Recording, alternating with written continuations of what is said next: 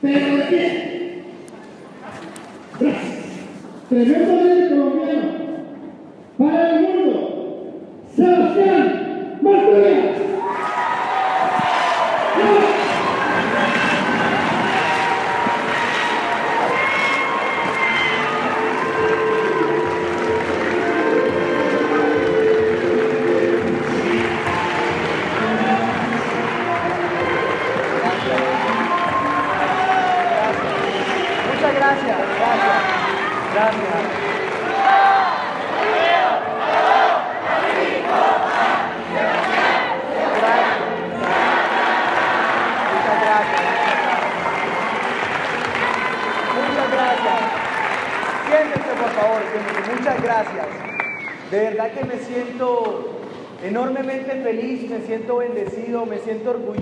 estar aquí. Me siento como en casa aquí en México. Como decían, soy de Colombia.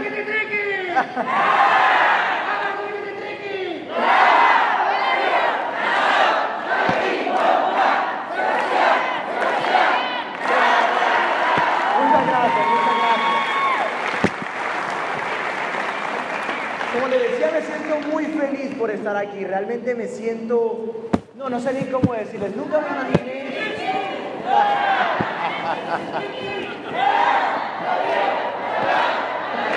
Ah, Gracias. ¡Viva Colombia! Gracias. ¿Quién iba a imaginar hace yo dos años y medio que a mis 20 años iba a tener ese privilegio? De verdad, muchísimas gracias. Me siento aquí al frente de muchos héroes, personas que, que están cumpliendo sus sueños, que están logrando grandes cosas. Y no puedo comenzar a hablar sin darle las gracias a las personas que me invitaron aquí. Quiero darle las gracias a sus líderes, a sus esmeraldas, Enio Vanegas y Vicky Antunes, así se dice. Muchas gracias. Iba a decir esmeraldas. Iba a decir esmeraldas a Álvaro y Luz Chamú, pero yo creo que ahorita nos van a salir con una sorpresita, así que un aplauso para ellos. Gracias, gracias de verdad a Luz de y a todas las personas que hicieron posible que yo estuviera aquí. Y bueno, quisiera saber quiénes están aquí por primera vez, solamente para verlos, por primera vez. No se asusten, yo sé que hay mucho aplauso, muchos gritos, mucha felicidad, pero solamente para no quedarnos dormidos, es para, para no quedarnos dormidos. Muchas gracias. Y bueno, vamos a estar compartiendo más o menos una hora, 45 minutos de esta primera parte aquí. Y yo sé que muchos vinieron desde otros lugares, ¿no? No todos viven aquí en Chilpancingo y eso es de valorar. Yo creo que desde allá arriba eh, Dios ve el esfuerzo de las personas, pero el hecho de que hayan llegado aquí no significa que estén presentes. Yo los invito a todos a que estén presentes, porque yo no creo en las casualidades, no soy ese tipo de personas que creen en las casualidades. Y no creo yo que haya viajado desde Colombia, casi no me dejan entrar, ¿ah? me pusieron ahí en inmigración porque no sabía dónde me iba a quedar, casi me devuelven. Y no creo que haya venido desde Colombia, hemos superado todo eso, y que tú hayas venido desde tu casa un domingo a las 10 de la mañana cuando debíamos estar flojeando, rico, viendo televisión o lo que sea, has venido hasta aquí para perder una o dos horas de tu vida. Yo creo que, yo creo en los propósitos y creo que si estás ahí porque puedes sacar algo bueno de esto. Pero bueno, para comenzar yo quiero hablarles un poquitico de lo que, cómo puede el proceso darle sentido a tu propósito. Como les decía, yo soy de ese tipo de personas que cree que todos vinimos a este mundo a dejarlo al menos mejor como nos encontramos. Soy de ese tipo de personas. Y para comenzar, quiero contarles una historia. El 8 de octubre de 1960 en Estados Unidos nace un niño con todas las habilidades para jugar al tenis, menos sin dos manos y una pierna. Todas las habilidades para jugar al tenis. Tenía todo el potencial para hacerlo. Y cuando él nace, obviamente los doctores se lo quedan mirando, nadie se esperaba eso. Y sale este niño, Roger Crawford, y todo el mundo se lo queda mirando extraño en, esa, en ese hospital, porque no se esperaban que él naciera sin las dos manos y- y sin una pierna. Y sus manos nacieron con unos dedos pulgares, solamente tenía como, como una pinza en la mano, por decirlo así. Y sufre de una enfermedad que le da a uno de cada 900 mil niños en Estados Unidos. La enfermedad es un poco complicada, es no me acuerdo el nombre, no, tampoco lo quiero decir. Pero Roger Crawford nace con una fortuna, digo yo con una bendición. Y es que él nace en una familia donde no le permiten sentirse discapacitado o menos que nadie. Y él empieza a crecer en su casa, empieza a crecer Y este niño siempre lo instaron como, con lo que le decía, no sentirse menos que nadie. Y en alguna ocasión cuando estaba leyendo su historia, él estaba en el colegio, estaba estudiando en un colegio normal, y le, habían mandado unos trabajos, unas cosas, y él sentía que no le iba a dar el tiempo para entregarlo a tiempo.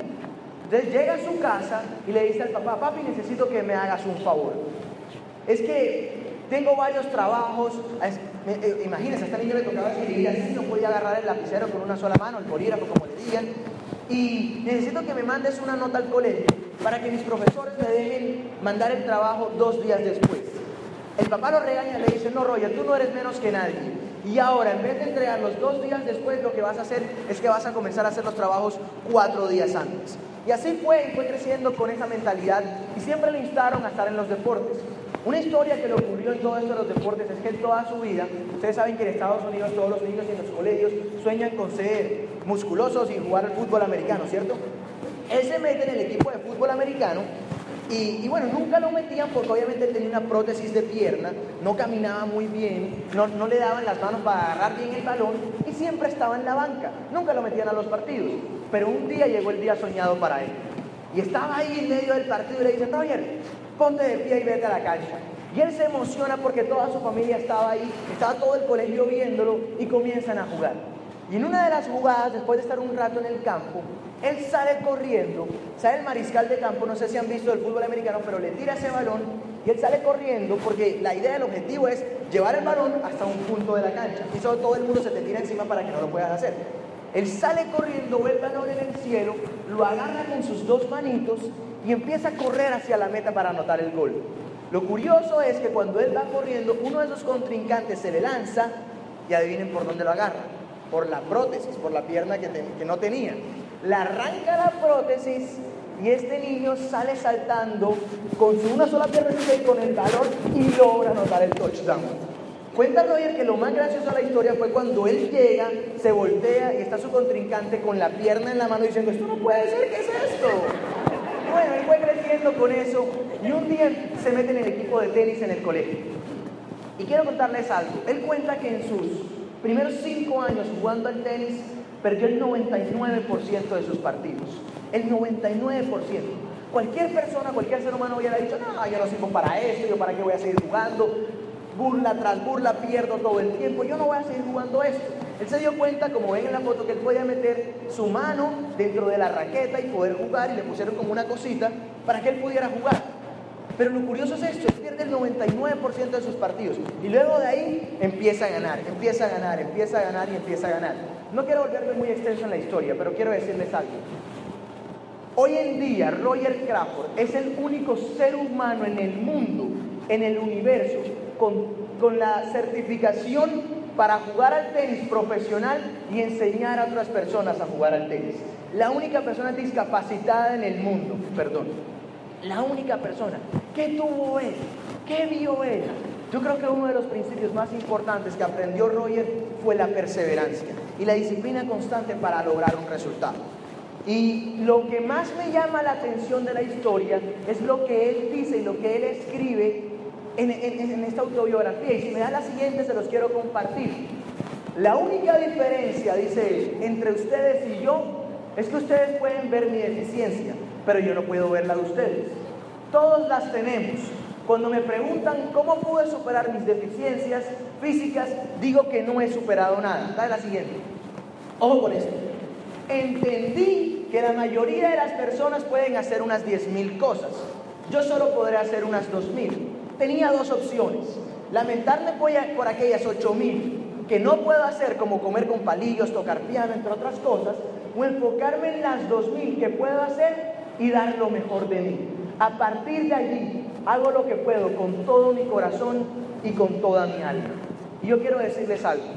Al frente de ustedes tienen una persona, pueden decir un niño, que tiene muchas deficiencias, tal vez no físicas porque no se pueden ver, y no soy perfecto, tengo muchos errores, pero quiero que sepan que vine desde Colombia para dar lo mejor de mí.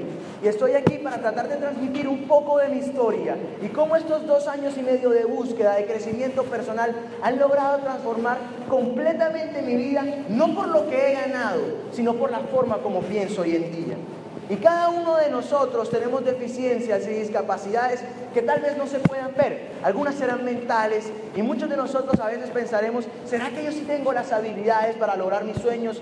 ¿Será que yo sí tengo esa capacidad para lograr las cosas que quiero? Algunos ya simplemente nos hemos resignado, que estamos viviendo una vida porque creemos que eso es lo que está ahí.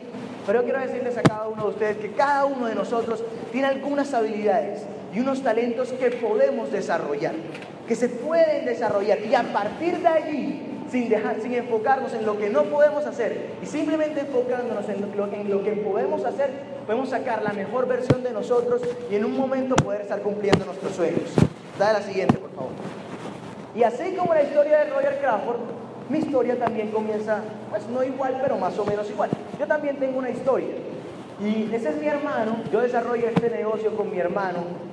Y mi hermano siempre y toda la vida ha sido esa persona, no sé si ustedes tengan, pero como ese héroe, esa persona que uno admira, ese alguien en la casa que siempre fue buen estudiante. Recuerdo yo que cuando nosotros estábamos en el colegio, él es mayor que yo, me lleva cuatro años, cuando él le mandaban notas a, la casa de felicitaciones, mejor estudiante del salón, a mí me mandaban cartas por indisciplina. Yo no era muy bueno en el colegio.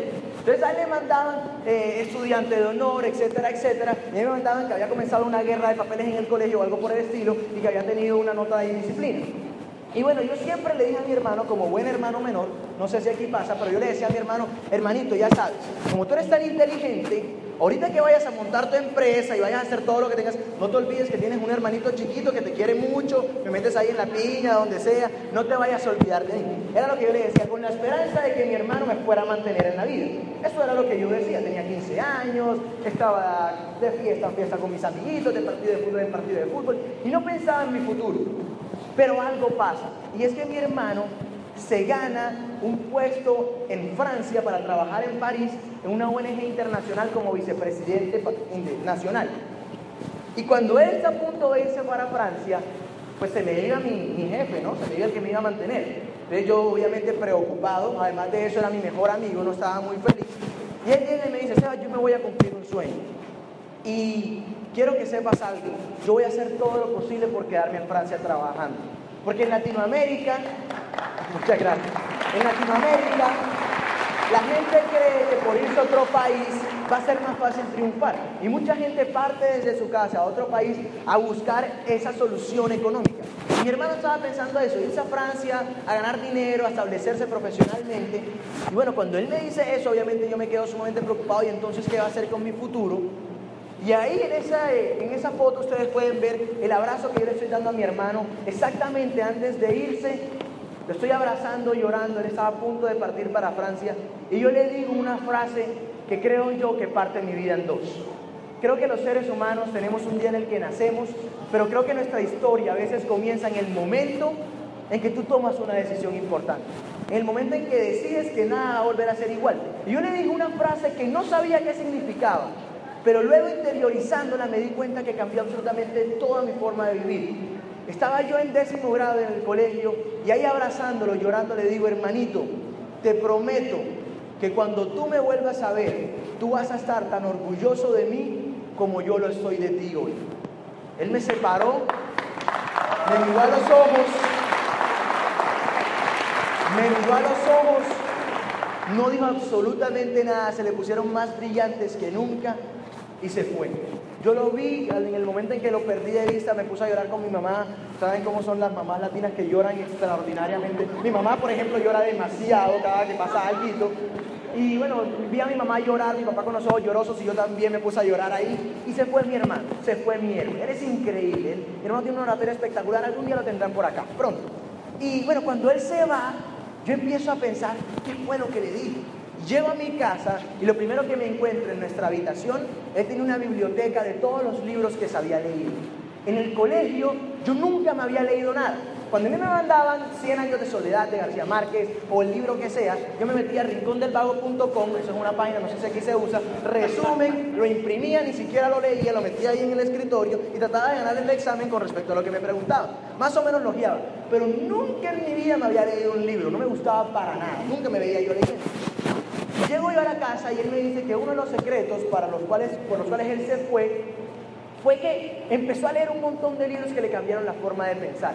Y me asomo yo en esa biblioteca y empiezo a ver Robert Kiyosaki, Donald Trump, John Maxwell y un montón de cosas que me llamaron la atención por lo que le había dicho y cogí un libro que se llama Padre Rico, Padre Pobre.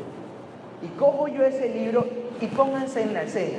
Ahí estaba yo en el colegio, clase de matemáticas, el profesor estudiando factorización, cálculo, no sé qué estaba explicando, y yo leyendo un libro de negocios, donde hablaban de activos, pasivos, de construir riqueza, de alejarme del promedio, y un montón de cosas que en mi mente todavía no hacían nada de sentido. No entendía nada de lo que leía, algo me gustaba, me empezó a gustar lo que leía, pero me enamoré de un término que leía ahí. Me enamoré del término libertad financiera. Explicaba Kiyosaki en ese libro que libertad financiera es poder resolver el problema del dinero, tener el dinero que tú quieras y el tiempo para poder disfrutarlo. Yo nunca había visto algo así, porque a mis papás les va muy bien. Yo vengo, gracias a Dios, de una familia que nunca le ha faltado nada.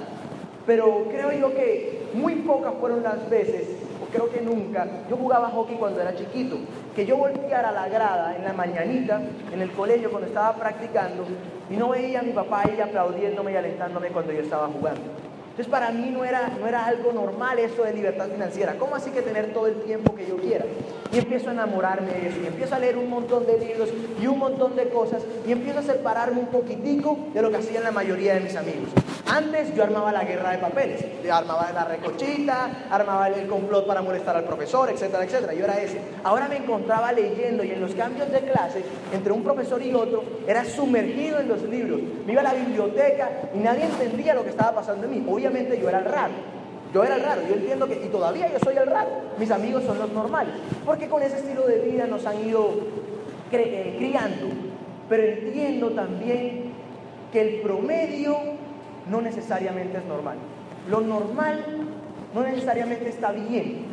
No, las cosas promedio no necesariamente son normales.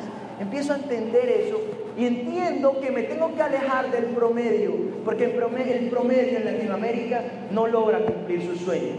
El promedio en mi país, por ejemplo, no vive la vida como quisiera vivirla, sino vive la vida como le toca. Entonces empiezo a alejarme un poquito de todo eso.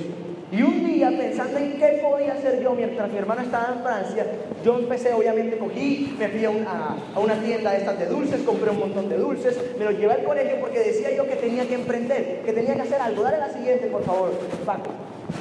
Y me di cuenta que tenía que emprender. Ahora, ¿emprender cómo? ¿Cómo así que emprender? Yo no daba una clase en el colegio que se llamara emprendimiento. A mí no me enseñaban a hacer nada de eso. Pero yo pensé que emprender era comenzar algo. Dale la siguiente. Y empiezo a investigar y empiezo a ver formas de cómo generar riqueza. Entonces, como les decía, compro un montón de dulces en el colegio y me los llevaba. Vendí crispetas, gomitas, nusitas, quipitos, eh, de celulares, celulares, todo lo que ustedes se imaginan. Y me empezó a gustar que no tenía que pedirle dinero a mis papás. Pero me di cuenta que eso era muy chiquito. Que podía ganarme algunos ingresos, pero no era nada del otro mundo.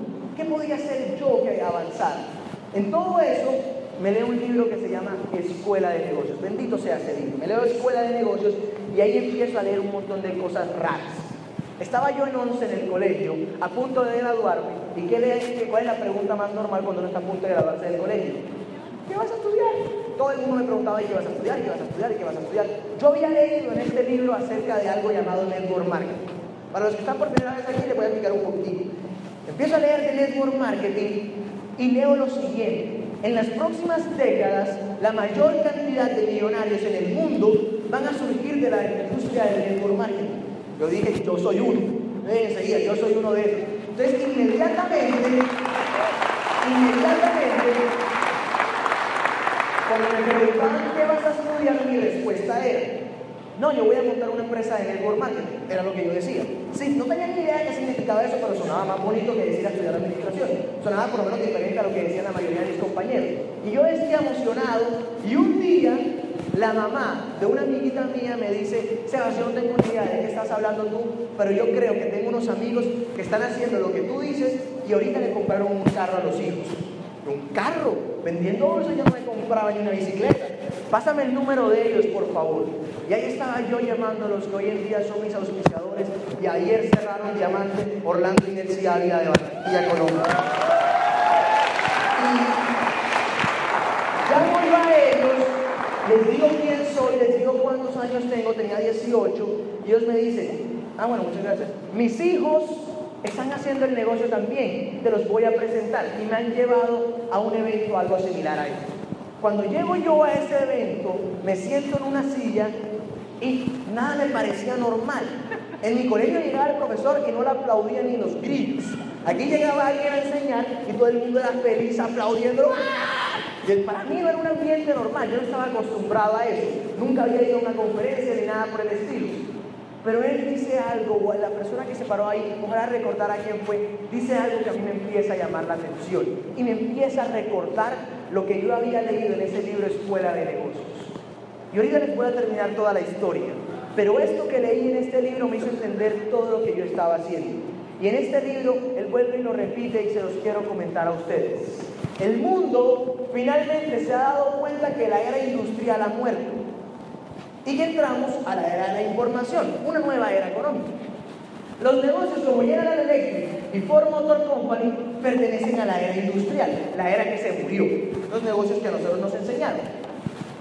Las compañías o las franquicias como McDonald's y Burger King son la frontera entre la era industrial y la era de la información, en la mitad de las dos, entre la muerta y la que está saliendo ahora. Y los negocios de network marketing son la auténtica demostración de la era de la información, porque trabajan sin terrenos, sin fábricas, sin empleados, solo con información. Y yo quiero decirles algo con respecto a esto. Como decía, yo tengo 20 años. A mí me enseñaron en el colegio que la edad de pensión era los 65, pero un profesor más atrevido que había estudiado me dijo que muy probablemente la edad de pensión de mi generación iba a ser a los 135, como iban las cosas. Y hoy en día yo tengo una empresa de network marketing a mis 20 años junto con mi hermano Andrés que tiene 24, que está en más de tres países, en más de 10 ciudades por toda Colombia, nos genera tres pensiones en estos momentos y no tenemos ni un solo empleado, ni un solo terreno, ni un solo local. Estuve ahorita 24 días en Estados Unidos, ahora estoy en México y llego y me entero que hay dos nuevas, pero hay otras calificaciones que está creciendo la industria. Y eso solamente apunta con un computador y entendiendo, y entendiendo que tiene que ser una disciplina para llegar a eso. Ahora, yo quiero serles sincero, es la siguiente. A mí no me gustaba este negocio. Yo nunca me vi haciendo eso. ¿Quién rayos dijo que yo los 15 años decía, ay, sí, yo quiero hacer un negocio de network marketing? Y mucho menos me veía haciendo esto de Amway. Porque cuando yo escucho sobre Amway, yo asociaba eso con jabones, productos, detergentes, shampoos, etcétera, etcétera. Yo no me veía haciendo eso. Por eso cuando yo estoy explicando a alguien este negocio me dice, sí, está muy chévere, pero es que yo no me veo haciendo eso. en mi mente yo digo, esto sí no entiende, pero es nada. Porque ¿quién dijo que yo me veía haciendo esto? Lo que a mí me gustó de este proyecto era el resultado que me podía dar. Y yo vi que yo tenía tres opciones para alcanzar esa anhelada libertad financiera de la que les hablaba. Me enamoré de poder tener todo el dinero, hacerme millonario, pero también tener el tiempo para disfrutar. De eso me enamoré. ¿Cómo conseguirlo? Decía en ese libro que tenía tres opciones. Tenemos tres opciones, cuatro opciones de lograr la libertad financiera. Número uno, arrancando un negocio de cero y que en unos años se nos convierta en algo así como un McDonald's. Ahora, McDonald's, ¿cuánto se demoró en ser McDonald's? Pues yo creo que los jóvenes, los que tienen más o menos mi edad, de, como de 25, todos aquí nos sentimos jóvenes, yo sé que sí, pero uno se imagina a los 30 años viajando el mundo por Europa con un Ferrari, con una mansión, tres piscinas en la casa, uno se imagina eso. Ahora, yo al pensar que McDonald's, un McDonald's se demoraba tanto tiempo en hacer, eso está muy demorado y además no tengo el capital y una muy buena idea para hacerlo. Número uno. Número dos, comprar una franquicia. No sé ustedes, pero yo no tenía un millón de dólares debajo del colchón ahorrados para comprar una franquicia de estas millonarias. Eso es una muy buena opción, pero vale mucho dinero y yo no tenía el capital. Número tres, convertirme en un artista. Por ejemplo, Ricardo Arjona cuando canta, no, vamos a decir un mexicano, Vicente Fernández. Que Vicente Fernández, es mexicano, ¿verdad?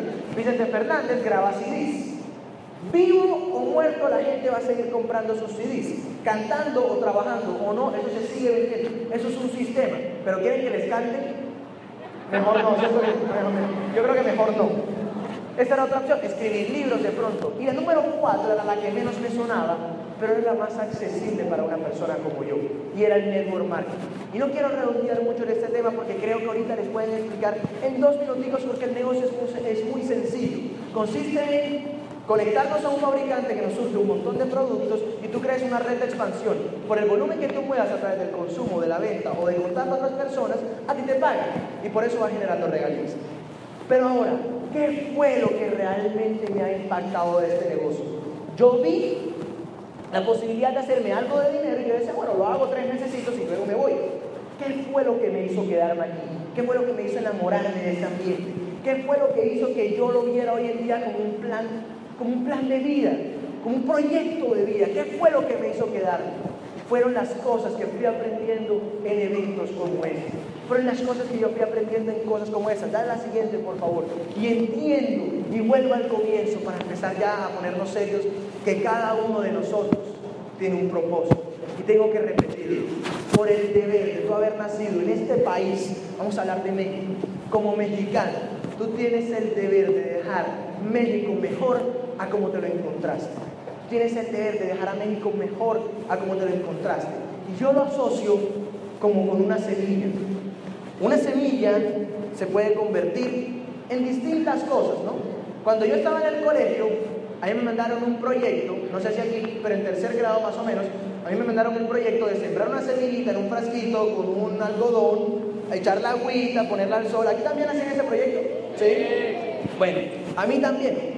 Entonces uno estaba pendiente, casi que por dos semanas echando la agüita, uno ponía la semillita al sol, yo no estaba emocionado esperando que eso creciera para que el día de la entrega uno llevara una plantita que había surgido de esa semilla, mostrársela a la profesora y que te pusieran un 10 en la materia.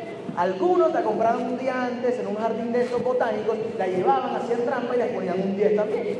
Pero eso no tiene nada que ver. Me doy cuenta en este proceso que también las semillas que crecen naturalmente en los bosques empiezan a crecer como la misma semilla que yo sembré, sin cuidado de nadie. Empiezan a crecer, empiezan a florecer y luego empiezan a brotar un tallo. Y ese tallo se va convirtiendo en un árbol. Ese árbol empieza a dar frutos y esos frutos luego con ese árbol empiezan a generar un bosque a su alrededor. Cada uno de nosotros tiene una semilla por dentro. ¿De qué depende cómo crezca esa semilla? La semilla o el fruto que da esa semilla son las cosas que tú vas a obtener, los sueños que están de por medio. Yo lo asocio con que depende en el ambiente en que crezca esa semilla. La semilla que creció en el bosque está en un ambiente donde todas las plantas están creciendo. Para ella no es normal crecer al ritmo del pocotón de árboles que están allá, porque todos los árboles están creciendo, cumpliendo sus sueños, brotando frutos, etcétera, etcétera. Pero en mi casa la semilla lo que decía, aquí lo que hay es puro televisor, aquí hay escritorio, no hay nada con lo cual yo me pueda comparar. Entonces crece chiquitica, digo yo. Ahora, hay algo, hay algo que hace que todo cambie, además del ambiente. Hay algo que nos hace creer que las cosas son posibles. Y me he dado cuenta estudiando, porque me pongo a estudiar historias de millonarios, que hay gente que sin tener las habilidades ha logrado un tremendo éxito. Y más aún, sin saber cómo lo iban a hacer, han logrado cumplir sus sueños. El hecho no es que tú sepas cómo vas a desarrollar este proyecto. El hecho es que te atrevas a lanzarte a ir por eso. Dale la siguiente, por favor. Le voy a poner varios ejemplos. Steve Jobs, fundador de Apple. Él, en algún momento de su vida, le tocó lanzarse sin saber cómo lo iba a hacer. Y le voy a narrar la escena exacta. Estaba él saliendo de una presentación después de mostrar su computador y una persona se le acerca y le dice, Steve, queremos 100, máquinas de las tuyas. Ellos habían durado tres meses preparando la que habían mostrado y la quiero para dentro de dos meses. Él mira hacia abajo, lo mira a los ojos y le dice, las vamos a tener en un mes y medio. Tres meses para hacer una. Y ahora se estaba comprometiendo con un proyecto de 100 máquinas en un mes y medio. Cualquiera hubiera dicho, está loco. De hecho, el socio que tenía al lado le pegó un codazo y dijo, ¿qué acabas de hacer? Pero él tenía el sueño y simplemente se lanzó y un mes y medio después, por creer que era posible, estaba entregando las 100 máquinas. Otro ejemplo, por favor, dale la siguiente. Bill Gates, dueño de Microsoft, por mucho tiempo el hombre más rico en este momento del mundo, porque mucha gente asocia el éxito con dinero. Y sale este hombre a punto, cuando estaba a punto de entregar su software, fue ahí bien junto con sus socios y le dicen, queremos un software que haga esto, esto, esto, esto y esto. Y sale Bill Gates, se para y dice, lo tenemos, pero no tenían absolutamente nada. ¿Saben qué tenía en su cabeza? El sueño de creer que era posible. Y se va de ahí, todo el mundo le dice, ¿qué acaban de hacer? Le dicen, no sé cómo lo vamos a hacer, pero vamos a crear el software que ellos quieren. Y así comenzó hoy en día Microsoft, lanzándose por eso. Otro ejemplo, por favor, John D. Rockefeller el hombre más rico que ha tenido la historia. Estaba en una junta de socios, eran 12, y él lanza la idea de los oleoductos. Habían 12 personas, él lanza la idea y 11 se fueron en contra. Cualquiera hubiera dicho, si yo soy el único que está pensando eso, debe ser que yo estoy equivocado. Vende su casa, vende su carro, vende todas sus pertenencias, compra todas las acciones de la empresa y se va por la idea en la que nadie creía. Para no hacerme largo con las historias, hoy en día John D. Rockefeller fue el hombre más rico que ha tenido este universo, después de Carnegie. Así que quiero en estos momentos hacer un ejercicio con ustedes. Quiero que piensen en algo que toda su vida han querido lograr. Un sueño, alguna cosa que le dé valor a su vida. Tal vez algo que hayan dejado, algo que soñaron hace unos años, pero quiero que piensen por un instante en algo que quieran. En este mundo hay ganadores, hay perdedores y hay gente que aún no sabe cómo ganar. Y esta gente que aún no sabe cómo ganar, lo único que necesitan es algo de coaching, algo de asesoría, un ambiente adecuado, un cambio de estrategia, una mentoría constante, un cambio de ética, un pensamiento distinto. Es lo único que necesitan, porque todavía creen que pueden ganar. Lo que pasa con los perdedores es que se rehusan a la vida que tienen y se rehusan a que las cosas que algún día han soñado ya no pueden ser. Yo quiero decirles que no importa la edad que tengan, no importa si tienen 20, 18 o 85 años, no tienen nada que ver. ¿Saben? Me he puesto a investigar cuál era el lugar más rico del mundo, el lugar más rico del mundo, donde hay la mayor abundancia. Algunos pensarán Dubái por el petróleo que tiene, los edificios que están construyendo, otros dirán, no, no, no, debe ser África, porque en África está todo el oro, la plata, muchas piedras preciosas, etcétera, etcétera. Algún patriotista dirá que debe ser México, aquí está toda la gente que, que, crece, toda la gente con mentalidad de abundancia, etcétera, etcétera. Algún otro dirá que aquí porque hay narcotráfico, mentira. Pero me he puesto a pensar y he llegado a la conclusión, ¿saben cuál es el lugar más rico del mundo, donde hay la mayor abundancia? El cementerio. Porque en el cementerio hay ideas, hay sueños que nunca fueron llevados a cabo. Hay libros que nunca fueron escritos. Hay canciones que nunca fueron cantadas. Hay personas con metas que nunca se lanzaron por ellas. Hay empresas, hay negocios que nunca se fundaron. Hay diamantes que nunca se atrevieron a vivir el proceso en el cementerio. Yo reto hoy a que ustedes tomen la decisión, porque es una decisión, de irse al cementerio completamente vacíos, sin sueños por cumplir, sin metas por hacer, sin libros sin, sin escribir, sin canciones sin ser cantadas, con una familia feliz y con una sonrisa, que se vayan completamente vacíos. Pero volvamos al ejercicio, ese sueño, esa cosa que les, da, que les va a dar valor, eso que, siempre han añorado, que puede darle un sentido a su vida, que les puede hacer orgullosos. Una sola cosa. Y no quiero que piensen que pueden hacerlo. Porque si yo hubiera devuelto el tiempo hace dos años y medio atrás, nunca yo me hubiera imaginado que todas las cosas lindas que han pasado hoy, yo las hubiera podido lograr. No quiero que piensen que pueden hacerlo. Pero ¿cuál es esa clave? ¿Qué destaca a estas personas? ¿Qué nos hace distintos? Hay una sola clave y es una sola cosa que te va a dar por lo menos la suficiente capacidad de integridad contigo mismo que cuando hayas pasado de decepciones, cuando pases dificultades, te puedan mantener en la juega para salir a hacerlo. ¿Cuál es uno de esos secretos? Dale dos clics, por favor. Uno y dos. Quiero que digan después de mí, con convicción, otra vez, con convicción después de decirlo, es posible. Es posible. Imposible, lo escuché yo. Que cuando te levantes, cuando no tengas ganas de hacerlo, no pienses que puedes hacerlo tú, pienses que es posible. Déjenme darles un ejemplo.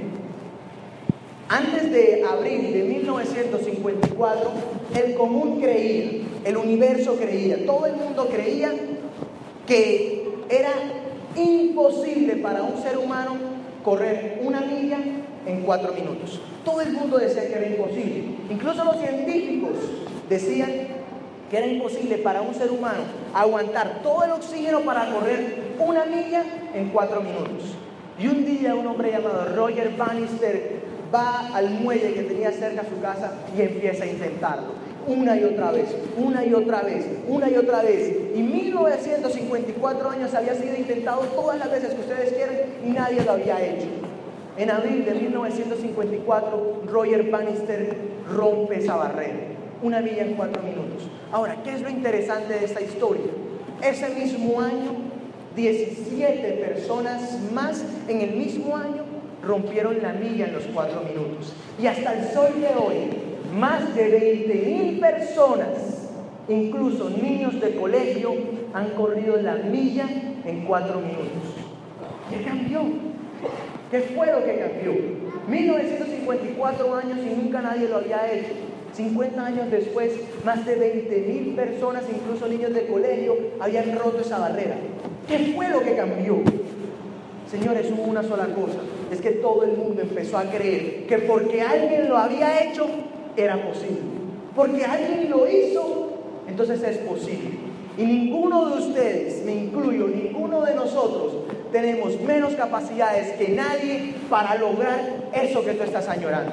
Porque estoy seguro que eso que tú quieres, hay alguien que lo haya hecho. Y lo único que se necesita es la creencia, la disciplina, el enfoque y el trabajo constante para creer que tú que estás ahí sentado te mereces lo mejor. Eso es lo que yo creo.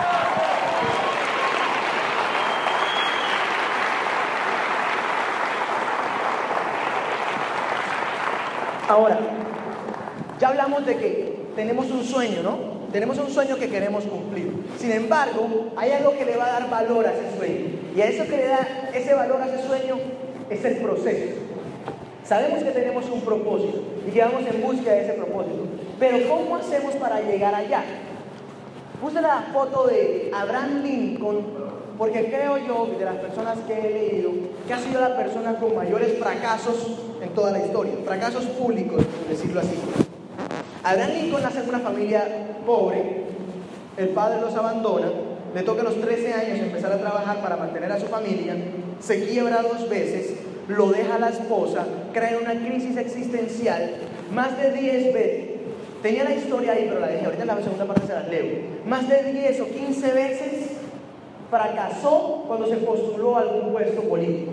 Más de 15 veces. En los últimos 10 años, de las 10 veces que, en, las últimas 10 postulaciones, 9 las perdió.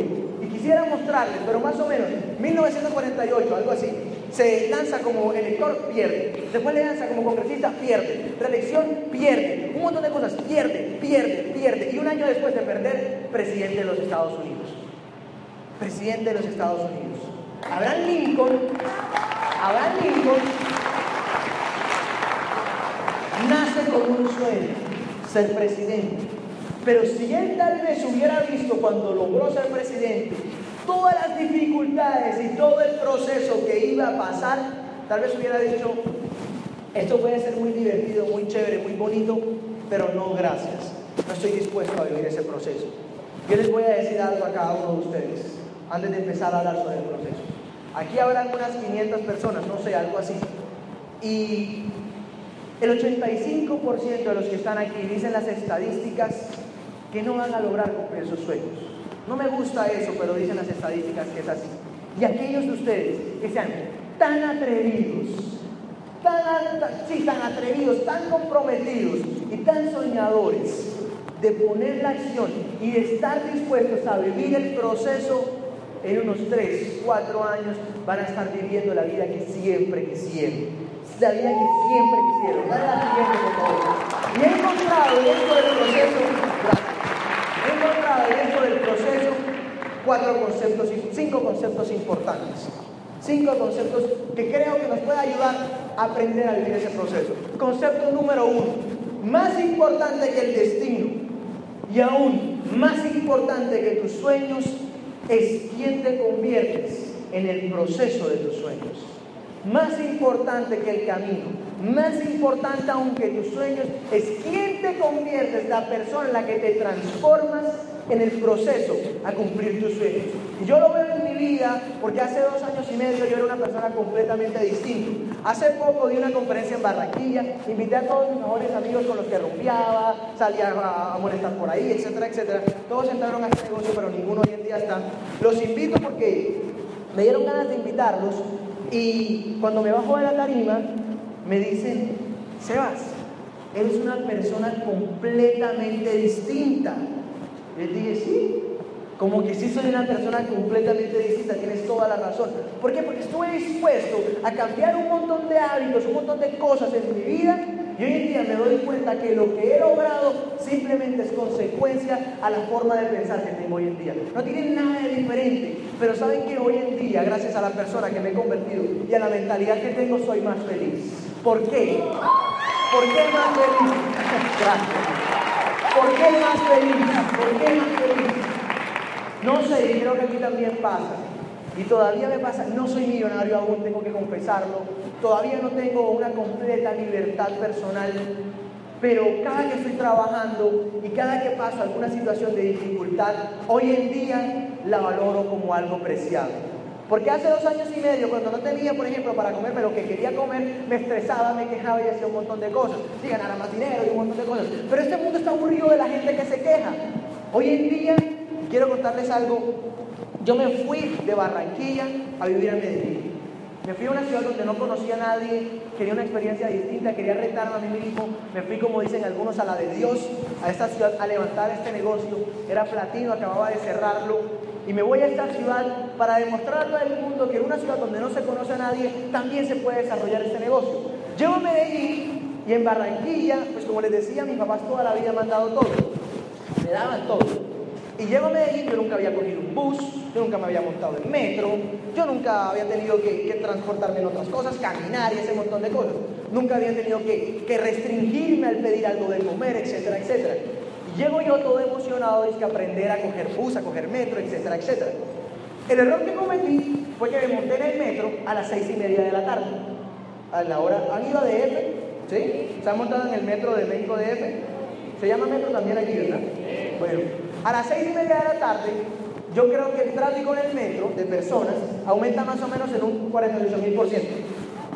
Entonces estaba yo en el metro de Medellín haciendo mi filita como una persona tranquila, respetando mi turno, y cuando se abre esa puerta, de repente algo extraño me empuja desde atrás, una fuerza extraña.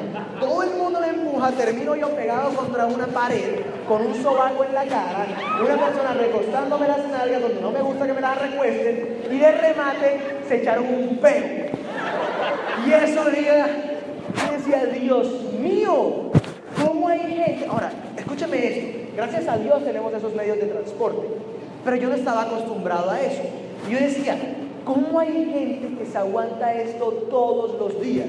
Además que hacía un calor del demonio. O sea, no se lo aguantaba nadie. Llegué a una estación, me bajé y gracias a este negocio tenía para pagar un taxi. Luego de eso, cojo y digo, no, qué carajo, yo soy platino, he ahorrado toda mi vida, tengo los ahorros de un montón de cosas y gracias a este negocio tuve la posibilidad, no es lo que quería decir, pero tuve la posibilidad de comprarme un carro. Ahora, ¿qué es lo interesante de esto? Que hoy en día, cuando estas cosas me ocurren, como mi forma de pensar cambió, hoy en día las valoro. ¿Saben por qué? Porque en unos tres años ya he hecho la idea mental. No hay posibilidad absoluta de que yo no vaya a ser millonario. No hay posibilidad alguna de que yo no vaya a resolver ese problema del dinero. Ya eso está resuelto en mi cabeza. Cuando yo voy manejando el carrito que tengo, que no es nada lujoso, yo me siento manejando un Mercedes. Es más, siento que me miran como si fuera manejando el Mercedes. Ya en mi cabeza no hay posibilidad alguna de que no vaya a conseguirlo. ¿Por qué? Porque estoy dispuesto a vivir el proceso. Así que yo les quiero decir que si están pasando por momentos de dificultad, que si a veces no comen lo que quieren, si se vuelan comidas porque tienen que ahorrar, valora esos momentos. Valora esos momentos, porque en unos años ese tipo de cosas, si estás dispuesto a vivir el proceso, las vas a extrañar. Vas a extrañar el no tener que comer. Vas a extrañar el no tener con qué pagar la luz, el agua y ese estrés mental. Porque nosotros Creo que nacimos para ser felices. Y ese tipo de cosas, si pueden ser superadas, simplemente son experiencias de vida. Y en los viajes de liderazgo, ahorita que he estado en varios, ¿saben cuáles son las ideas más, las, los cuentos más chistosos, las historias más graciosas? Son las historias más dificultosas, las, de mayor dificultad. O sea, el campeón de la noche es el que le ha pasado lo peor. Ese es el campeón, el que todo el mundo le aplaude, que le dan un shot de tequila, etc. ¡Ah! Un aplauso por año o lo que sea. A ese que le ha pasado lo peor son las mejores historias. Así que siente que cualquier cosa que estás viviendo simplemente va a ser una historia para contar en Disney. Dale la siguiente, por favor. Tenemos que estar dispuestos. Gracias. Tenemos que estar dispuestos a comenzar sirviendo para luego empezar a enseñar. Hace poco estuve en misa, estaba con mis papás, nosotros somos creyentes, y el padre empieza a hablar sobre una historia de José en el libro de Génesis. Empieza a hablar el padre un montón de cosas y dice él que José también vivió un proceso. No soy muy experto en esto, pero voy a decirlo lo que te digo porque me llamó la atención. José comienza en un sitio llamado Canaán. Canaán. Comienza en un sitio llamado Canaán a servir en su proceso y pasa por un montón de cosas y luego termina siendo la mano derecha del rey. Ahora, él decía, Canaán significa tierra de lo bajo, tierra de lo bajo. Y muchos de nosotros, para alcanzar eso que queremos, tenemos que primero estar dispuestos a servir en Canaán para luego estar triunfando en lo alto. Nosotros tenemos que estar dispuestos a servir en lo bajo, a aprender en lo bajo, a bajar, no importa cuántos títulos tengamos, no importa cuántos sepamos ni cuántas habilidades tengamos. Esto es algo que inspira, porque cada uno de nosotros tenemos que vivir un proceso. Y cada uno de nosotros estamos llamados a servir primero en lo bajo para luego enseñar en lo alto. Y eso es lo interesante de esta historia. Los sueños de José comienzan en Canaán, pero no terminan en Canaán. Los sueños de José terminan en un palacio donde él se haya visualizado todo el tiempo. Y aquellas personas que yo he visto que han intentado tomar atajos, que han intentado buscar el camino más corto, que han intentado hacer las cosas más fáciles de la noche a la mañana como nos gusta a nosotros los latinoamericanos, muchos están en la cárcel, muchos están muertos. Amigos de mis papás que han intentado coger el camino más fácil, el de menos resistencia, Hoy en día no tienen la vida que quieren. Sus familias los odian, enemigos por todos lados. Los atajos, escúchenme bien esto, las cosas que valgan la pena no van a ser fáciles. toda cosa que valga la pena no va a ser fácil. Pero cuando le alcanzas, vaya que vale la pena haber vivido lo que viviste. Hoy en día cuando yo veo todo lo que he podido apreciar, yo creo que las cosas más valiosas que yo tengo es que a mis 20 años todo lo que diga puede ser apreciado. Más que el dinero, más que el carro, más que los viajes, la ropa que me he comprado. Yo creo que lo más valioso después de mi familia y el acercamiento que hemos tenido es la posibilidad de ser aprobado por la gente, la posibilidad de que lo que digo vale para algunos y así servir y ayudar a algunas personas a transformar su estilo de vida. Dale la siguiente, por favor. Concepto número dos. Escúchenlo bien. El proceso no va a cambiar sus sueños. El proceso los va a cambiar a ustedes. El proceso me va a cambiar a mí. El proceso te va a cambiar a ti. Vamos a pasar por distintas dificultades. Pero he entendido, dale la siguiente por favor Paco, de que si el proceso no va a cambiar nuestros sueños, sino que nos va a cambiar a nosotros, entonces quiere decir que la vida nos va a poner distintos retos que tenemos que superar. ¿Para qué? Para convertirnos en algo mejor, en algo mucho más equipado. Y mírenlo de esa manera. Un gusano nunca podría volverse mariposa si no es por un proceso. Una arena, un granito de arena, nunca podría convertirse en una piedra preciosa si no es pasada por un proceso por un proceso de presión y calor y muchas cosas. Y escuchen esto, por favor. Un carbón negro que ensucia nunca podría llegar a ser un diamante si no es pasado por la suficiente presión, por la suficiente calor, por los suficientes años, por la suficiente paciencia para luego convertirse en un diamante. Y lo que les decía es que algunos de ustedes, los que estén dispuestos a soportar esa presión, si ahora mismo sienten que las cosas no están bien, están pasando por la presión. Dios no pudre carbones, no, no, no pudre, no pule, Dios no pule carbones, Dios pule solamente piedras preciosas. Y si estás aguantando una presión es porque estás pasando por el proceso de convertirte en una piedra preciosa. Simplemente es eso. Es una transformación que hay que aceptar. Y que si la aceptamos, me he dado cuenta que aquellos que estén dispuestos y que ya simplemente saben que todos los obstáculos son parte del proceso, están condenados a vivir el éxito y a cumplir sus sueños. Dale la siguiente, por.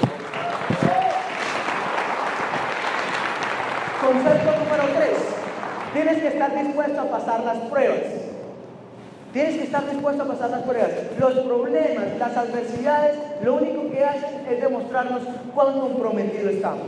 Cuando el sueño es suficientemente grande, el obstáculo y esas cosas no se ven. Quiero ponerles un ejemplo. Lo voy a poner aquí. Quiero que por un momento dejen de mirarme a mí y empiecen a mirar aquí abajo, esta pared, lo más abajo que pueden ver de esa pared que está aquí abajo. Dejen de mirarme a mí por un segundo, por favor. Miren ahí abajo. ¿Pueden ver mi frente? ¿No? ¿Cierto que no? Ahora, dejen de mirar esa pared ahí abajo y empiecen a mirar solamente mi frente. No sé si soy frente, pero solamente mi frente. ¿Se ve acaso la pared? ¿Cierto que no? Señores, cuando el sueño es suficientemente grande, el obstáculo no se ve. Mientras que tu visión esté enfocada en el objetivo, miren que la pared está primero que yo. Sin embargo, depende de dónde te enfoques para tener la visión que quieres tener. Si solamente te enfocas en el objetivo, no importa qué haya en el medio, podemos poner 20 paredes aquí abajo y un montón de conos, mientras que te enfoques en el objetivo, es muy probable que no pase nada que te arrase con llegar a tus sueños.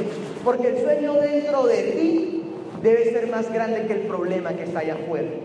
El sueño dentro de ti debe ser más grande que el problema que está allá afuera.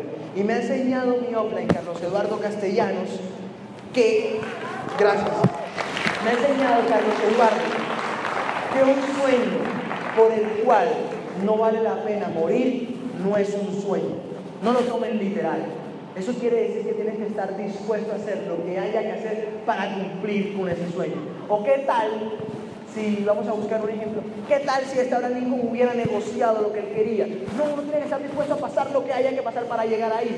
Llegar a diamante simplemente es un estado mental. Yo no hablo mucho de estos fines porque creo que llegar a diamante simplemente es un estado mental.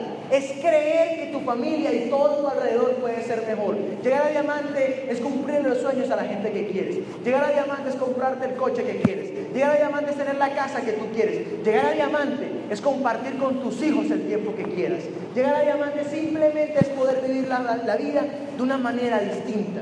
Ahora, cuando yo me enfoco en diamante, me enfoco en una piedra. Pero cuando me enfoco en mis sueños, el resto llega por añadidura. Yo voy por todas y entiendo que eso es un vehículo, uno sencillo, no fácil, sencillo y viable para mí, una persona normal como cualquiera de ustedes, de poder cumplir mis sueños. Y entiendo, lo digo nuevamente porque eso es clave. Estamos terminando un año fiscal.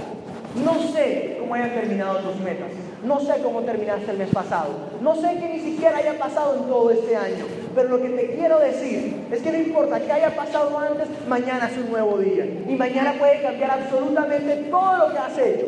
Yo me he puesto metas, me puse una meta, una meta este año fiscal y no la cumplí. Tengo que serle sincero porque quiero que vean al frente a alguien que puede ser tú, alguien que es como cualquiera de ustedes. Pero entiendo que en la medida en que me la ponga y me la ponga y me la vuelva a tener y tenga la disciplina, la perseverancia, la constancia de seguir haciéndolo todos los días sin parar, me guste o no me guste, porque eso es disciplina, en algún momento voy a lograr eso que siempre he añorado. Voy a cumplir los sueños que he querido. No es llegar a diamante.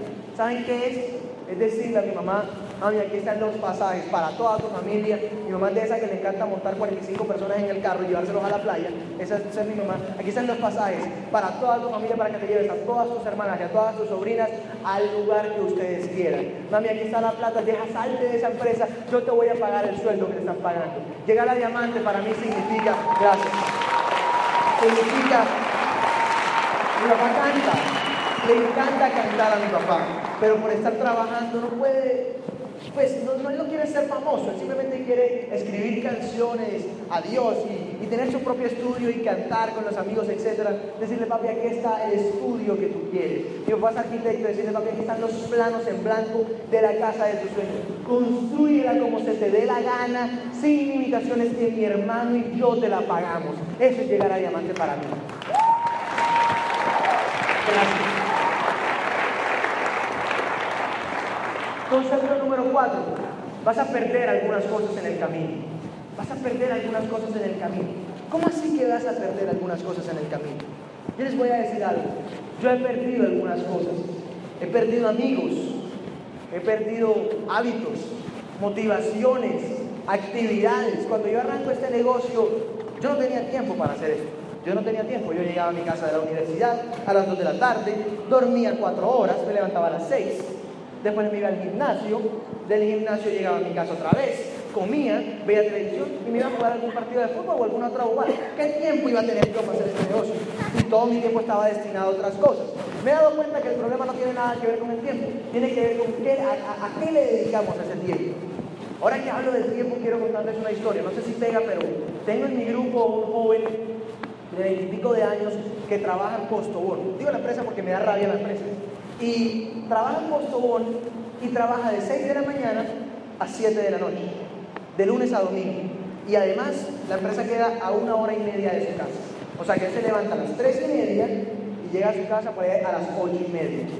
Él hubiera tenido una excusa perfecta para no hacer eso. No tiene nada de tiempo, duerme poquitico y no puede salirse de ese empleo porque en Colombia no hay suficiente y con eso que se está ganando ahí, que no es que sea poquito, está bien, él está pagando muchas cosas en su casa que lo necesita. Le gana bien, pero él llama a ese empleo una cárcel. Y él sale todos los días a las ocho y media de la noche. Llega al centro comercial donde nosotros trabajamos. A las ocho y media, por lo menos, a dar una cita, por lo menos a dar un plan, día tras día. Y está luchando, estamos luchando todo un equipo para que él alcance la meta de equilibrar sus ingresos y, como lo llama él, poderse salir de esa cárcel. Cuando el sueño es suficientemente grande, acuérdense que el obstáculo no se ve. Así que no tiene nada que ver. Vas a perder cosas en el camino. Pero escuchen esto, por favor. Nada de lo que has perdido lo necesitas para el resto de tu viaje. La vida no permitiría que tú pierdas algo que más adelante vas a necesitar. Dios no permitiría que tú pierdas algo que más adelante vas a necesitar. Así que deja de enfocarte en aquellas cosas que has perdido y empieza a enfocarte en lo que te queda. Porque es con lo que te queda, no con lo que has perdido, con lo que realmente vas a poder cumplir tus sueños no es con lo que has perdido, es con lo que te queda, con lo que realmente vas a cumplir tus sueños. Y los amigos que he perdido, hoy no los necesito. Muchos cuando comencé lo criticaron, muchos no entendían mi cambio, muchos no entendían cómo un sábado yo dejaba de ir a una discoteca por estar con la gente de este negocio.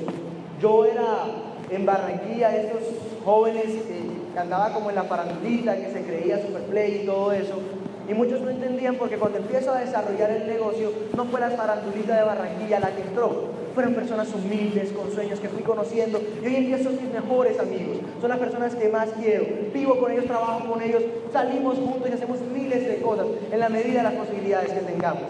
Y me he dado cuenta que yo tengo muchas cosas que tal vez no puedo hacer, me he dado cuenta que, que, no soy perfecto, pero a quien puede influenciar y con los que lo quieran hacer, es ahí donde me dirijo. Yo no pierdo el tiempo con quien no lo quiere hacer.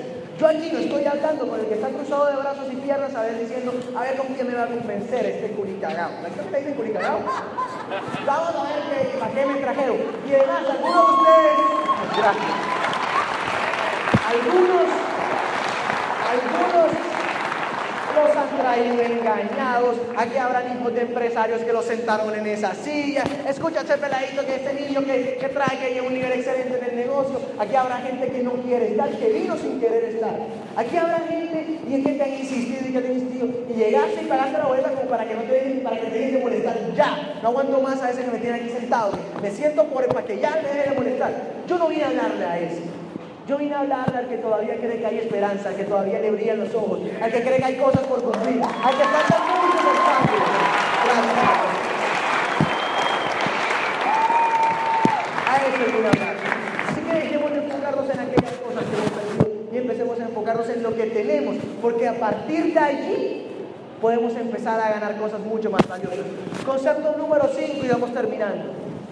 Vas a tener que olvidar tu pasado si quieres abrazar tu futuro. Y viendo esto me doy cuenta que algunas cosas sí tienen que ver con el negocio, pero de lo que yo he hablado hoy tiene que ver, con, tiene que ver con la vida. no solamente tiene que ver con este negocio, tiene que ver con muchas cosas aparte del empresarismo, del emprendimiento. Todos esos conceptos que yo estoy hablando hoy lo puedes aplicar hasta en una amistad. En un videojuego, jóvenes lo pueden aplicar. Entender el proceso para ganarle a monstruo de cerca. Lo que sea. Todo eso se puede aplicar a cualquier cosa. de la siguiente, Paco. Pero vamos a tener que olvidar cosas de nuestro pasado para empezar a, aceptar nuestro futuro. Muchos de nosotros o muchos de ustedes habrán nacido en un ambiente que no les gustó. Algunos habrán nacido en casas de palo, en lugares donde no son muy sanos, lugares peligrosos, con malos hábitos, con malas compañías, lugares que no les gustaban, hubieran preferido nacer en otra circunstancia. Pero ¿saben qué? El hecho de que hayas nacido ahí no significa que tengas que morir así. Y tus hijos no significa que tengan que nacer o vivir toda su vida en un ambiente que no les gusta. Tenemos que simplemente olvidarnos de aquellos paradigmas, de aquellas cosas, de aquellas dificultades que hemos tenido antes y empezar a creer que nosotros, nuestro nivel de merecimiento tiene que aumentar para empezar a creer que yo me merezco lo mejor. ¿Por qué alguien, algunos sí y otros no? ¿Qué tienen ellos que no tenga yo? ¿Saben que no tienen absolutamente nada? La única diferencia entre una persona que ha cumplido sus sueños y una que no es lo que la persona que ha llegado a cumplir sus sueños ha llegado a creer de él y lo que el que no ha, ha llegado a creer de él Esa es la única diferencia. Yo he cumplido varios sueños y voy a poner mi ejemplo.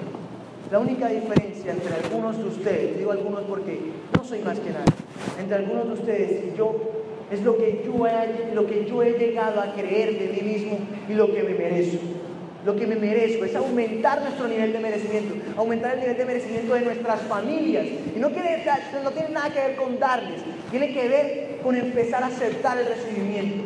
Ayer estuve con Enio que me ha tratado de una maravilla y con su hermano Ernesto un aplauso para ellos.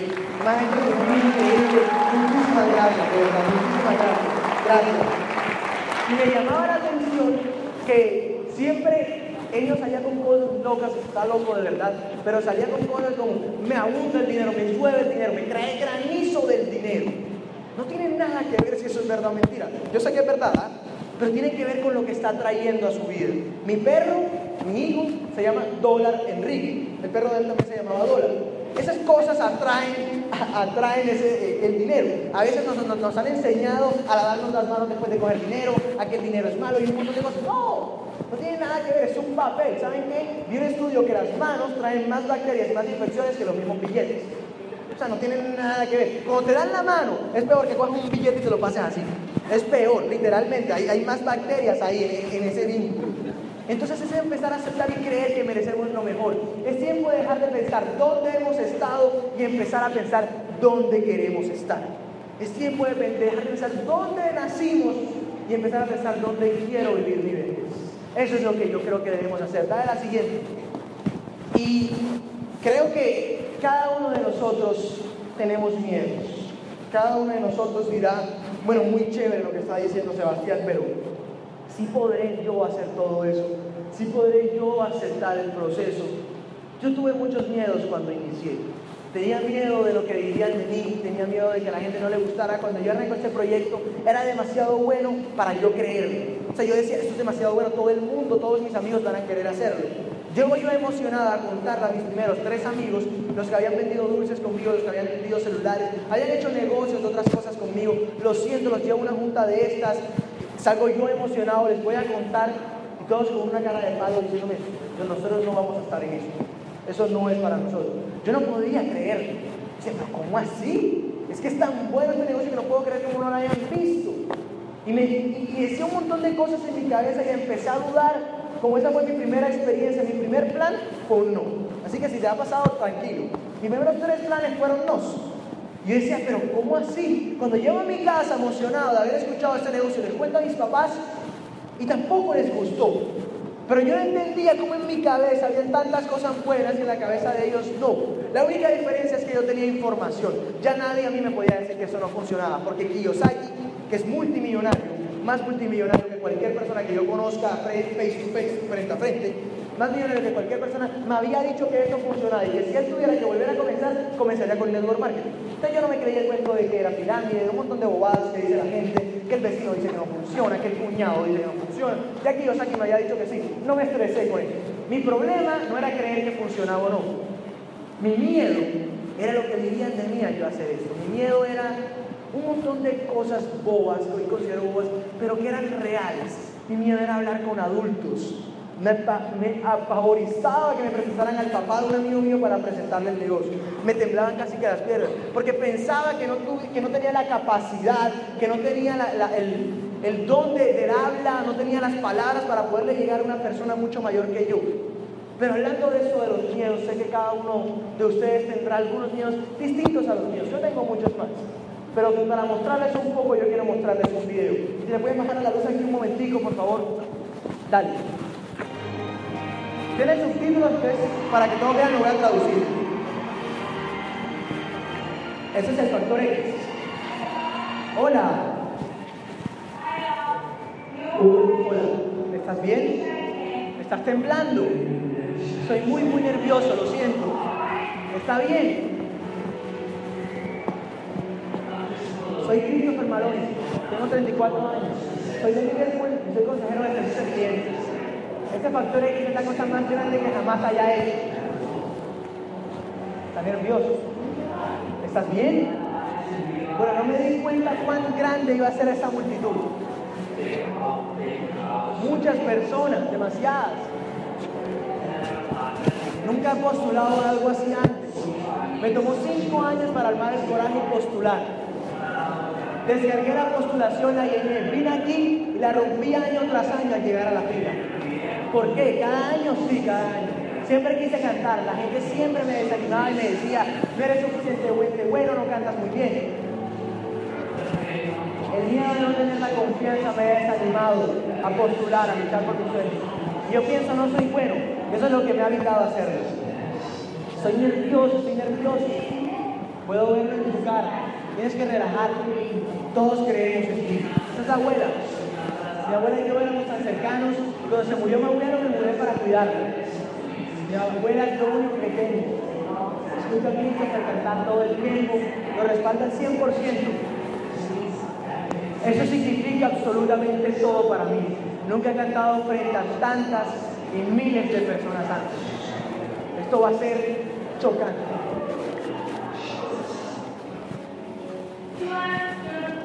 ¿Quieres calmarte? ¿Quién es tu fan más grande? ¿Quién cree en ¿Quién te apoya? Mi abuela. ¿Cuántos años tiene tu abuela?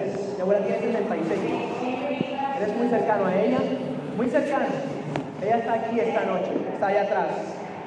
Al igual que su familia, la gente que quiere está en su corazón. ¿Qué significa pasar esta ronda para ti? Significaría el mundo para mí. La canción que voy a cantar la tocaron en el funeral de mi abuelo significó mucho para mí. Fue la celebración de su vida y realmente eso significa todo para mí. Es por eso que quiero cantar hoy para ustedes. ¿Pueden subirle, por favor? Y ahí estás tú con mucho miedo. No te sale la voz, emocionado de salir de ese seminario, pero aún con muchas dudas y muchas dificultades, pero sales a cantar. Nadie cree en ti.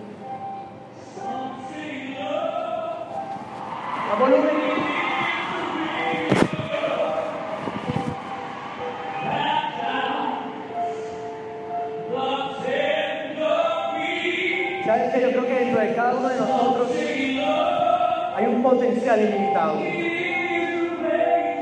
Hay una voz interna que no puede llegar al cementerio. Hay sueños, hay aspiraciones que no deben morir contigo. Vete al cementerio vacío, sabiendo que dice todo de ti. Ahí está tu gente. Hoy no creen en ti, pero cuando te vean triunfar, no lo van a poder creer. Te vas a transformar. Y créanme que vale la pena.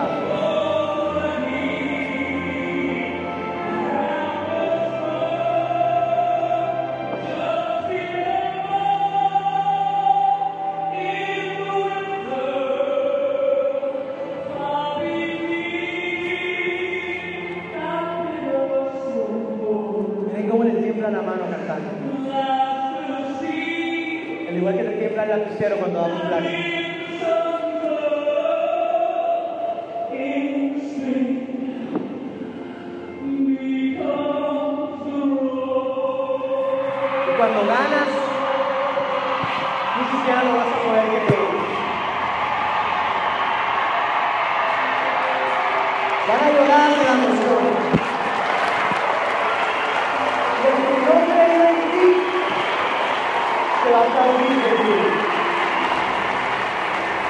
Miren la abuela cómo está de feliz.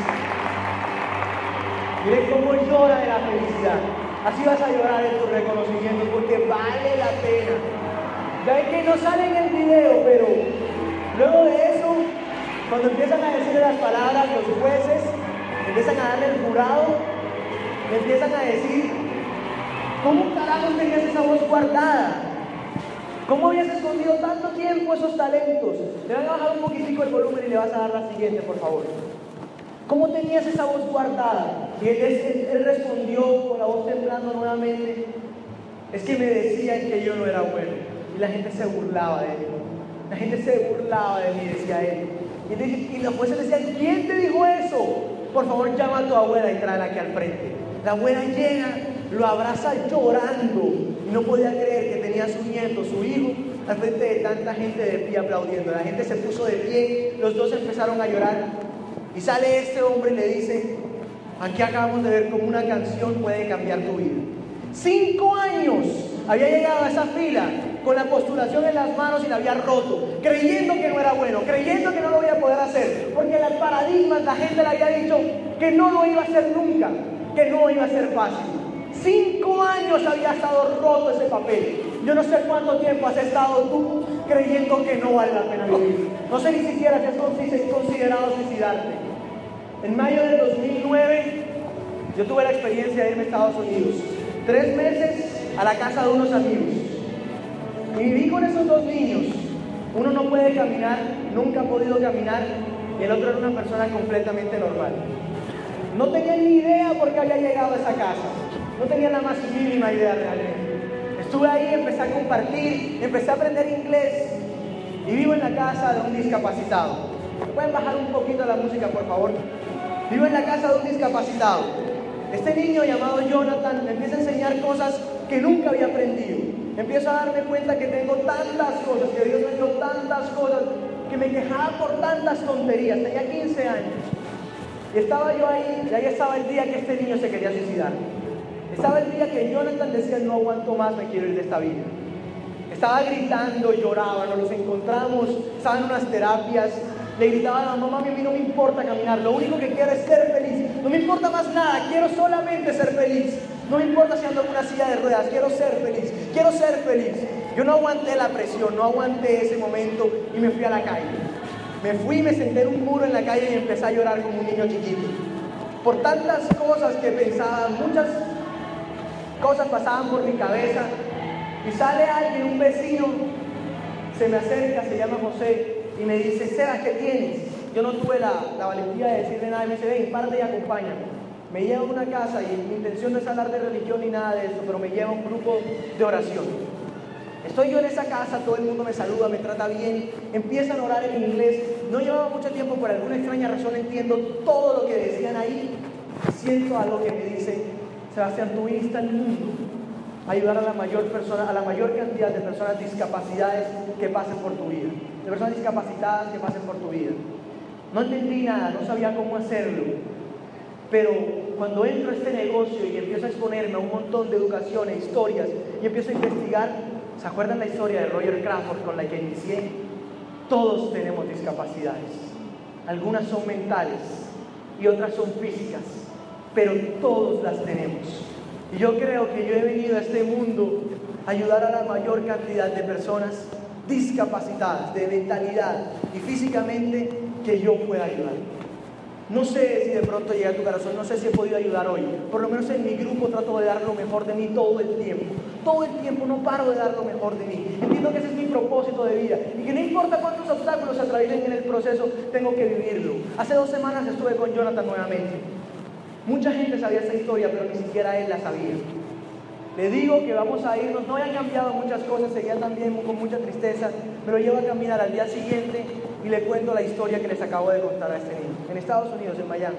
Le cuento y él comienza a llorar. Me dice muchas veces más lo he querido hacer, pero ni siquiera eso puedo hacer conmigo mismo. La gente no quiere ser mi amiga, la gente no entiende lo que, lo que yo estoy viviendo. Yo simplemente quiero tener amigos. Una niña que me dio un beso, ¿Y saben qué? Le empecé a recomendar cosas que había escuchado de héroes en esta tarima. Le empecé a transmitir libros que había leído a través de este negocio. Y le dije cómo ganar amigos e influir sobre las personas. Le dije después de eso que vas a leer la magia de pensar en grande. Y nada de esto hubiera pasado si yo hubiera tomado la decisión de un día sentarme en una silla como esa y decir acepto el reto. Voy con todo y acepto la decisión. Gracias a que tomé esa decisión, maravillosas cosas han pasado en mi vida principalmente con mi familia, lo que más quiero yo en mi vida, han pasado cosas extraordinarias. Hace un año tuve el privilegio, el honor de devolverle a mis padres un poquito de lo que ellos me habían dado. Me habían dado todo en la vida. Yo me los llevé a Cancún junto con mi hermano y les pagamos todo.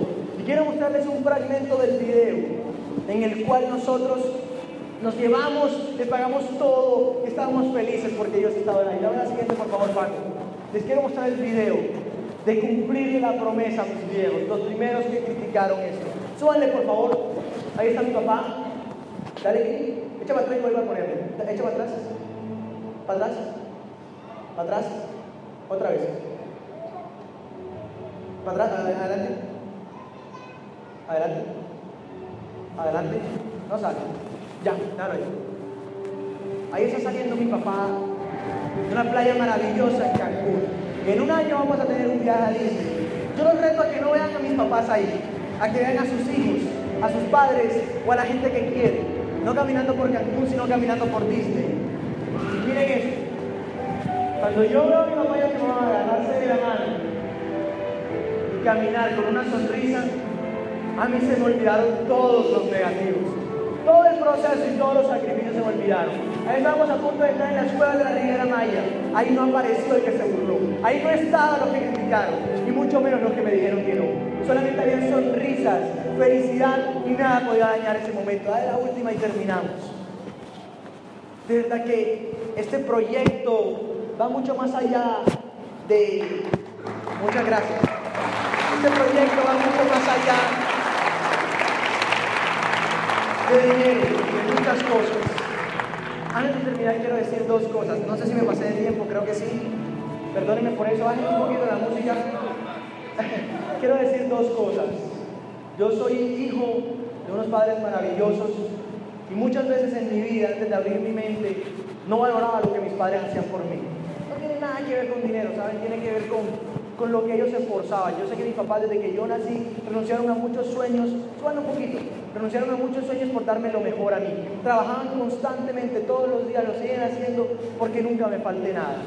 Y en nombre de todos los hijos, si me lo, de todos los hijos, si me lo permiten, yo quiero pedirle disculpas a todos los padres que cuando hayan hecho algo no los hemos valorado. Que cuando han hecho ese esfuerzo no hemos dado lo mejor de nosotros y no les hemos respondido como a ustedes les gustaría. Estamos acostumbrados a vivir en un mundo donde el agradecimiento es cursi. Estamos acostumbrados a vivir en un mundo donde abrazar, amar, decir cosas no van con la sociedad. Y de verdad que tenemos que olvidar esas cosas del pasado. Y para terminar, quiero que se pongan de pie solo un instante, por favor. Quiero hacer un ejercicio con ustedes. Todos, por favor, solo un instante de pie. Estamos a punto de arrancar un nuevo año fiscal. Mañana comienza una nueva meta. Si no saben qué es, pregúntenle a la persona que los invitó. Pero cuando vives cargando tu pasado, pierdes las bendiciones de hoy y renuncias a los sueños del mañana. Cuando vives cargando tu pasado, pierdes las bendiciones de hoy y renuncias a los sueños del mañana. Solo por un instante dense la vuelta y miren hacia atrás. Dejen de mirarme a mí. Solo por un instante, por favor. Miren hacia atrás. Todos hacia atrás. Dejen de mirarme a mí. Todos miren hacia atrás. Ahora miren hacia adelante nuevamente. Ustedes vinieron aquí hoy a este seminario porque esa fue la última vez que miraron hacia atrás. Y a partir de hoy, si tú te lo propones y estás dispuesto a vivir el proceso, todo lo que vas a ver va a ser hacia adelante. Vas a vivir tus sueños, vas a empezar a vivir por las nuevas cosas que vienen hoy, los nuevos mañanas, el nuevo futuro. Y vaya que vale la pena, porque esa fue la última vez que realmente volviste a mirar atrás. Muchísimas gracias, para mí sido un placer.